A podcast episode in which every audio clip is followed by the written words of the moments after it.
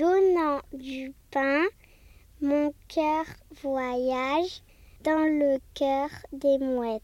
Mathéo.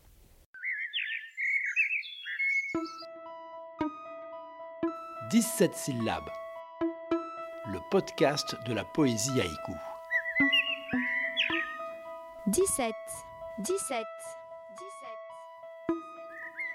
Bonjour à tous les curieux et tous les amoureux du poème bref.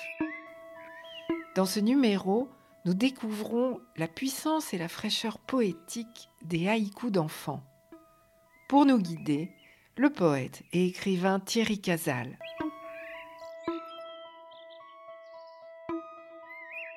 Depuis plus de 20 ans, Thierry Casal visite les écoles et les collèges de banlieue, les médiathèques de Bretagne ou les lycées pro de Picardie pour y transmettre l'écriture et l'esprit du haïku. Son travail auprès des enfants et des adolescents est aussi celui d'un témoin qui assiste à l'émergence de la sensibilité poétique, même chez les plus jeunes.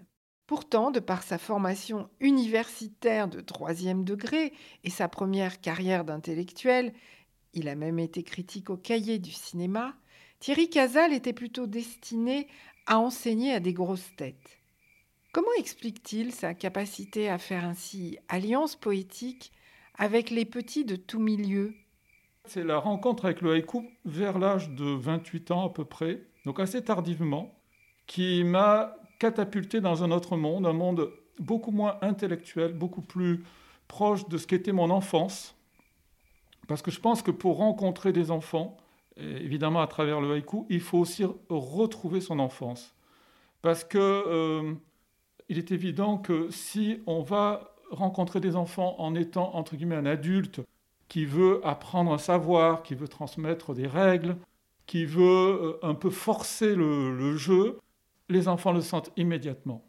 Donc ce qui s'est passé, c'est que quand j'ai rencontré le haïku, je pense que j'ai aussi retrouvé mon enfance les sensations de l'enfance, mon rapport à la nature, un rapport très fusionnel. D'ailleurs, mes premiers souvenirs d'enfance sont des souvenirs euh, où je n'existe pas.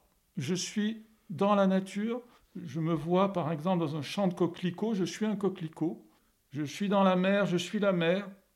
Et ce qui fait que quand je redécouvre le haïku à 28 ans, c'est quand même une poésie brève, mais une poésie qui chante le rapport à la nature et un rapport absolument pas distancié, un rapport de plénitude, de retrouvailles avec la nature, j'ai retrouvé mon enfance.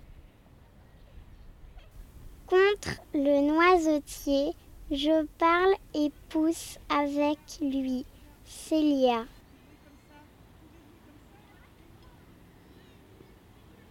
C'est pas uniquement de retrouver son enfance d'une manière un peu infantile, comme une régression, c'est que je pense que dans l'enfance, il y a un peu le secret de toute la vie, en germe. Et parfois, plus que des germes, parfois ces graines sont de véritables moments de plénitude, des moments entièrement vrais, authentiques, de bonheur, d'exacte concordance entre sa propre vie et la vie totale qui nous entoure. Et je ne dis pas qu'il faut revenir à ces moments comme euh, un peu de façon proustienne, euh, d'une manière un peu en regrettant ou par nostalgie. Mais il est évident que là, il y a une clé. Si on redécouvre ça, je pense que dans sa propre vie d'adulte, on peut aussi avoir des moments de concordance comme ça.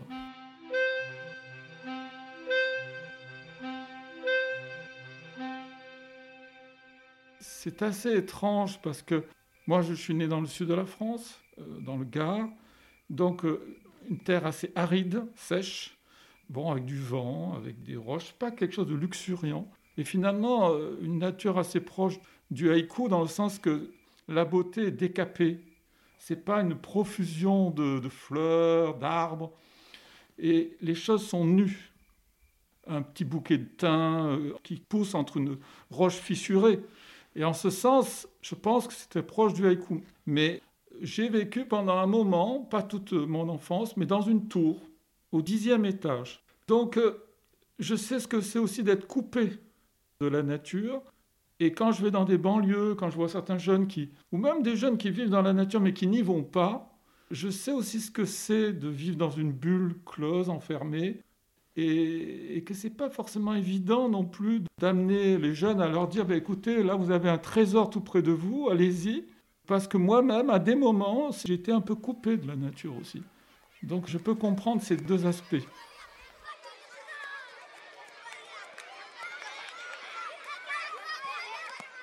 L'approche de Thierry Casal dans ses ateliers ne se limite pas à faire compter les 17 syllabes ou à expliquer la marque de saison aux élèves hygiene. Rien d'académique dans sa transmission, mais bien plutôt une recherche singulière d'ouverture et de contact avec le vivant. Ça peut être euh, dans la cour de récréation, aller toucher un arbre. Vous allez me dire, mais ça n'a aucun intérêt, tout le monde le fait. Mais non, il y a plein d'enfants qui n'ont jamais touché un arbre, l'écorce d'un arbre. Même, je vois une, fillette dans une bibliothèque de banlieue, je lui dis, bah, touche cette mousse qui est sur le, muret, tu vas voir la sensation. Et elle en avait peur, elle m'a dit, ça va manger la main. C'était pas un bébé, hein. Et donc, il y a un rapport au monde qui nous entoure qui est de plus en plus distancié, qui est de plus en plus méfiant. Et les écrans, le monde qu'on propose, que les adultes fabriquent et, donnent aux enfants, est un monde de plus en plus de distance. Et ma méthode, souvent, c'est d'amener une sensation justement directe, rapidement. Et là, il se passe quelque chose. Il y a une identité qui change. Il y a quelque chose d'autre qui se passe. Autre aventure dans cet enseignement hors norme, ce moment où Thierry Casal propose à chaque enfant de se trouver un nom de poète. On sait que les plus grands haijin japonais excellaient dans ce rite. Basho s'était choisi le nom de bananier, car il aimait les feuilles déchirées de cette plante modeste. Issa s'était nommé bulle d'air sur une tasse de thé, et la bonzesse Shiyoni s'était dénommée jardin nu. Mais sur les enfants de notre époque, quel effet peut donc avoir une telle pratique? Très rapidement, ça redéfinit toute la classe. On n'est plus les mêmes. Et on a une petite fille asiatique qui va s'appeler Fourmi de fer. Vous voyez, c'est tout petit, mais de fer. Je vois un enfant aussi encore dans une classe qui s'est appelé Nain de Jardin. J'ai dit, est-ce que c'est vraiment toi qui as choisi ça? Il me dit, mais les autres me traitent comme ça, il est plus petit, un peu malingre, je suis un nain de jardin. Donc il acceptait une sorte de masque d'identité qu'on lui plaquait. Et il n'était pas en contact du coup avec qui il était. Donc j'ai dit, écoute, ça, c'est, c'est pas toi qui l'as choisi. Prends ton temps, choisis, reconnecte-toi à la nature, parce que très souvent, choisir un nom de poète, c'est se relier avec des éléments de la nature. Est-ce qu'on se sent proche du feu, de l'air, du vent? Qu'est-ce qui, dans notre identité, va pouvoir s'exprimer en rapport avec la nature? Et cet enfant, au bout de quelques minutes, a dit, ben moi, j'ai changé, je vais m'appeler plume d'aigle. Parce qu'une plume, c'est tout petit, mais ça appartient à un grand oiseau. Et quand il a dit ça devant tout le monde, euh, tout le monde l'a respecté. Il s'est transformé physiquement. Il a pris sa place. Il, il a, et son corps a même grandi, j'ai l'impression. Et c'était un enfant, en fait, qui, dans ce corps un peu de nain de jardin, peut-être, effectivement, avait beaucoup de force. Et son écriture, par la suite, est une écriture puissante, assez forte, avec les éléments, les éclairs, la foudre, et il a énormément écrit. Donc rien que cette petite chose de se changer de nom, de trouver un nom de poète, donc de contacter une part de soi qu'on ne montre pas d'habitude et qui sort complètement des images stéréotypées, les bons élèves, les mauvais élèves, les, les feignants, d'un seul coup on contacte une part de la vraie personne. Et là, je pense, la personne poétique qu'on a tous en nous.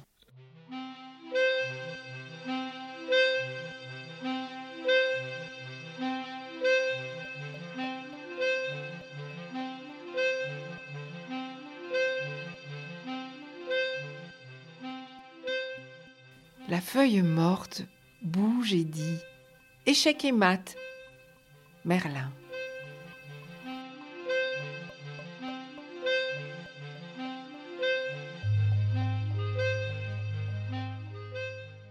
On va s'apercevoir qu'un enfant n'est pas infantile, qu'il aborde tout de suite des questions fondamentales, la vie, la mort, l'amour, qui on est, notre place face à l'infini. Lui, il est un enfant et en fait en connexion directe à ces grandes questions. Ce sont les adultes qui veulent pas trop le voir et qui, du coup, parce que ça les dérange, alors ils couvrent ça derrière des jouets, derrière une infantilisation de l'enfance.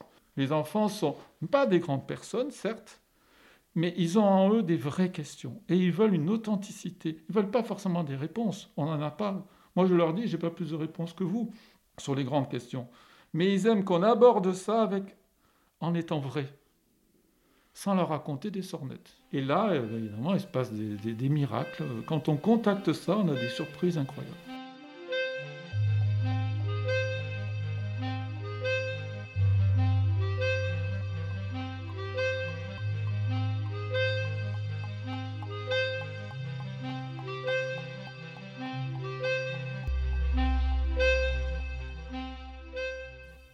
Là où je vis, j'entends le bonheur parler dans mon dos.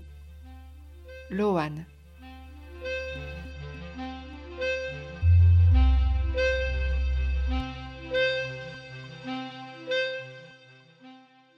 Mon poisson, dans son bocal, il fait sa première bulle. Noémie.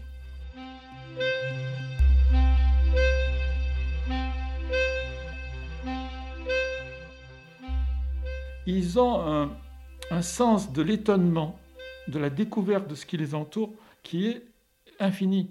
Pour eux, le monde, c'est la première fois. Quand ils voient euh, un arbre en fleurs, ils sont pas là en train de se dire ouais j'en ai vu déjà des milliers, je m'en fiche.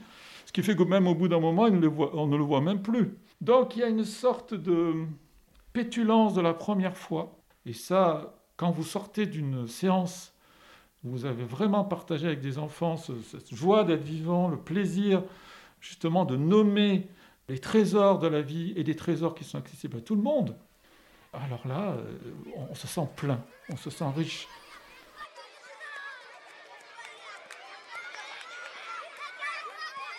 Face à tant de talent et tant d'inspiration poétique, Thierry Casal s'enthousiasme et ne tarit pas d'éloges.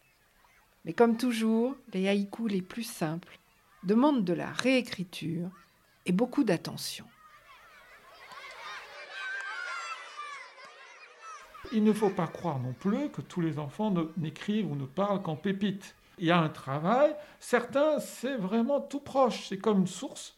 Vous grattez, vous en soulevez un caillou, c'est là.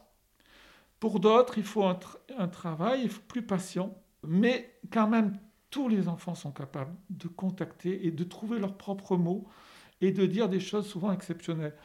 Alors, je vous en lis quelques-uns comme ça, en désordre. hein. En 1999, il y a eu une immense tempête qui avait arraché plein d'arbres en France. Et plutôt que de faire écrire sur les arbres en fleurs, j'ai dit aux enfants, Mais qu'est-ce que vous voyez quand vous sortez de chez vous? Il y avait des arbres morts qui étaient là, euh, affaissés sur le, le trottoir. Et un enfant a écrit, un tronc d'arbre mort avec une branche vivante, c'est tout. Il y a un côté presque zen, hein c'est tranchant. Les paroles d'enfants sont pas toujours. Elles peuvent être jolies, mais elles sont souvent d'une précision euh, étonnante. Alors, on peut être dans l'humour. Par exemple, cet adolescent. Les adolescents, c'est un âge intéressant aussi, parce qu'on n'est plus enfant, mais pas encore adulte. Et là, on voit quelque chose de très cocasse. Et c'est vrai que ça, l'humour aussi ra- ramène à l'enfance. Le côté, la vie, c'est sérieux, mais peut-être pas si sérieux que ça. Rentrant de boîte de nuit, je déterre les patates du voisin. C'était Ewen. Un garçon en Bourgogne, il avait pêché un énorme poisson, ça s'appelle les silures. Et il aurait pu dire, euh, allant à la pêche, j'ai pêché un énorme poisson. On aurait été dans une sorte de petite euh, phrase descriptive qui n'a pas rien, de poétique. Et lui, tel quel, voilà ce qu'il m'a écrit, ce qu'il m'a dicté même, à l'orage, je me rappelle très bien. L'énorme poisson à moustache, j'aimerais le garder dans ma baignoire. Et là, d'un seul coup, en fait, on est dans la mythologie. On a une sorte de demi-dieu, un énorme poisson à moustache, c'est un silure en fait. Deux, trois autres, Jamel, belle érable, grandissant seul, finissant par se tordre. Voyez la beauté, la solitude. Le mot tordre, c'est d'une puissance incroyable. Ou même celui-là tout simple. En hiver, il fait pitié, le toboggan. Nicolas. Et on va dire, c'est d'une simplicité absolue, mais ce toboggan qui fait pitié, parce que peut-être il n'y a aucun enfant qui va jouer sur lui, donc c'est un toboggan couvert de glace, de neige, isolé, il n'y a plus d'enfants, il n'y a plus de rire. Mais en fait, de qui on parle là? Est-ce que l'enfant ne parle pas de lui-même? Il regarde ce toboggan de sa chambre ou de son appartement, il ne peut pas sortir, il est seul. Et donc, c'est sa tristesse à lui aussi. Mais ce qui est très beau, et ça c'est très proche de l'esprit du haïku, c'est que, et les enfants le comprennent, c'est qu'on peut dire beaucoup de choses, mais c'est toujours indirect, c'est toujours suggéré. S'il avait dit en hiver, je suis seul, euh, je suis triste, on n'est pas dans le haïku.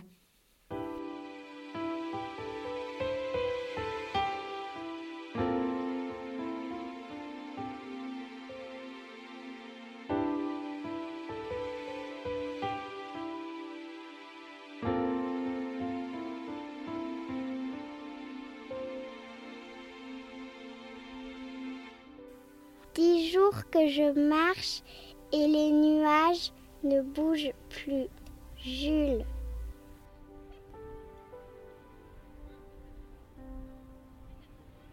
Si Thierry Casal poursuit son œuvre personnelle d'écrivain et de hygiene, son action auprès des plus jeunes semble lui amener beaucoup de sens et beaucoup de joie. Mais Thierry, si vous leur transmettez le haïku, que vous apprennent-ils, eux? Moi, je trouve que c'est tous des sages en germe, mais il est évident que à l'école, très souvent, on a cette idée qu'un élève, c'est un ignorant. Je ne dis pas que les enfants savent tout, mais pour moi, ce ne sont pas des ignorants. Ils ont en eux tout qui peut rendre la vie vraiment vivante. Ils ont tout. Il faut juste que ça s'exprime. Voilà, il faut juste que quelque chose jaillisse. Ça peut venir par le haïku, ça peut venir par d'autres formes d'expression, ça peut venir par les mathématiques, pourquoi pas. Mais euh, voilà, encore un. Trois arbustes. Combien de vies avant moi? Trois arbustes. Combien de vies avant moi? Et c'était une adolescente à Pantin, dans un endroit bétonné, un endroit sans le moindre euh, accès presque à la vie naturelle, mais il y avait des petits jardins ouvriers juste à côté. On est allé se promener dans ces jardins ouvriers et les, jeunes ont, vu des, choux, des, des, arbustes, et tout de suite, ils se sont connectés. Alors là, dans celui-ci, c'est cette idée de qu'en fait, avant notre vie, il y a des milliards de vies. Après notre vie, il y a des milliards d'autres vies. Donc il y a l'impermanence, mais on fait partie d'une immense, d'un immense fleuve de vie.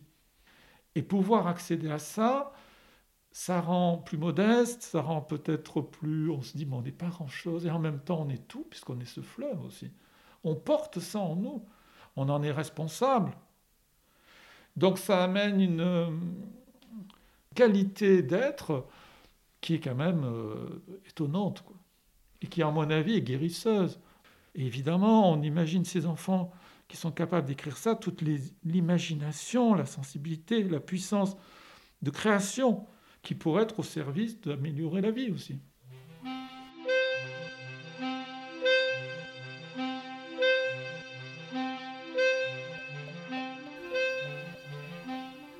Merci à Thierry Casal de nous avoir fait découvrir tous ces haïkus d'enfants.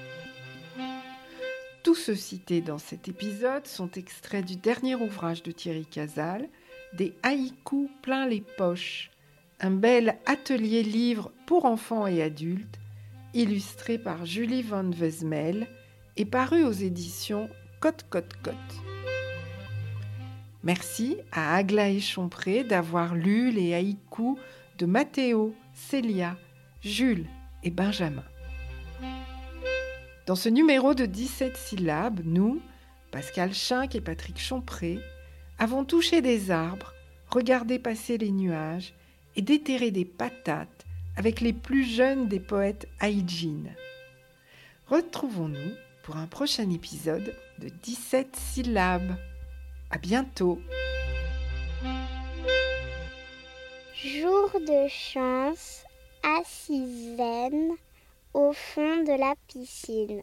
Benjamin.